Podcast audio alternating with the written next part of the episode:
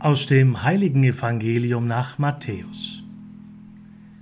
In jener Zeit sprach Jesus zu seinen Jüngern, Fürchtet euch nicht vor den Menschen, denn nichts ist verhüllt, was nicht enthüllt wird, und nichts ist verborgen, was nicht bekannt wird.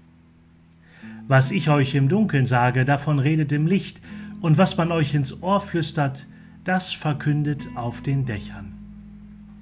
Fürchtet euch nicht vor denen, die den Leib töten, die Seele aber nicht töten können, sondern fürchtet euch eher vor dem, der Seele und Leib in der Hölle verderben kann. Verkauft man nicht zwei Spatzen für einen Pfennig, und doch fällt keiner von ihnen zur Erde ohne den Willen eures Vaters. Bei euch aber sind sogar die Haare auf dem Kopf alle gezählt. Fürchtet euch also nicht, ihr seid mehr wert als viele Spatzen. Jeder, der sich vor den Menschen zu mir bekennt, zu dem werde auch ich mich vor meinem Vater im Himmel bekennen.